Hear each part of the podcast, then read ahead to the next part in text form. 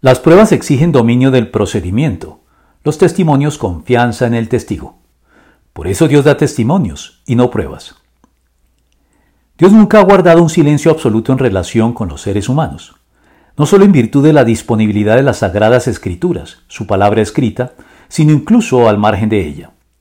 Cuando Pablo dio a conocer el Evangelio de Cristo a los cultos atenienses, no hizo referencia a las escrituras para establecer la realidad del único Dios verdadero, sino al testimonio de reconocidos autores griegos paganos como Epiménides, Arato y Cleantes, que también daban cuenta de él.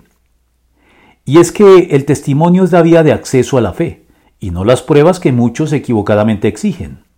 Porque las pruebas, además de estar circunscritas a la ciencia moderna, no demandan confianza, sino un simple y frío dominio del procedimiento, por lo que las pruebas están diseñadas para una élite, la de los especialistas, y una vez surtidas mediante el correspondiente procedimiento, sus resultados reclaman aceptación por parte de todos sin que haya alternativas al respecto.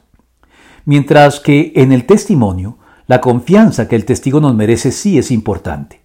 Y la fe es justamente confianza.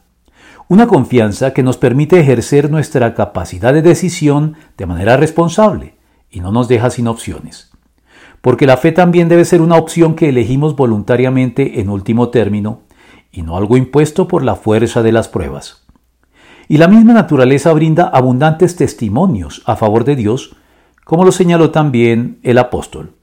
Sin embargo, no ha dejado de dar testimonio de sí mismo haciendo el bien, dándoles lluvias del cielo y estaciones fructíferas, proporcionándoles comida y alegría del corazón.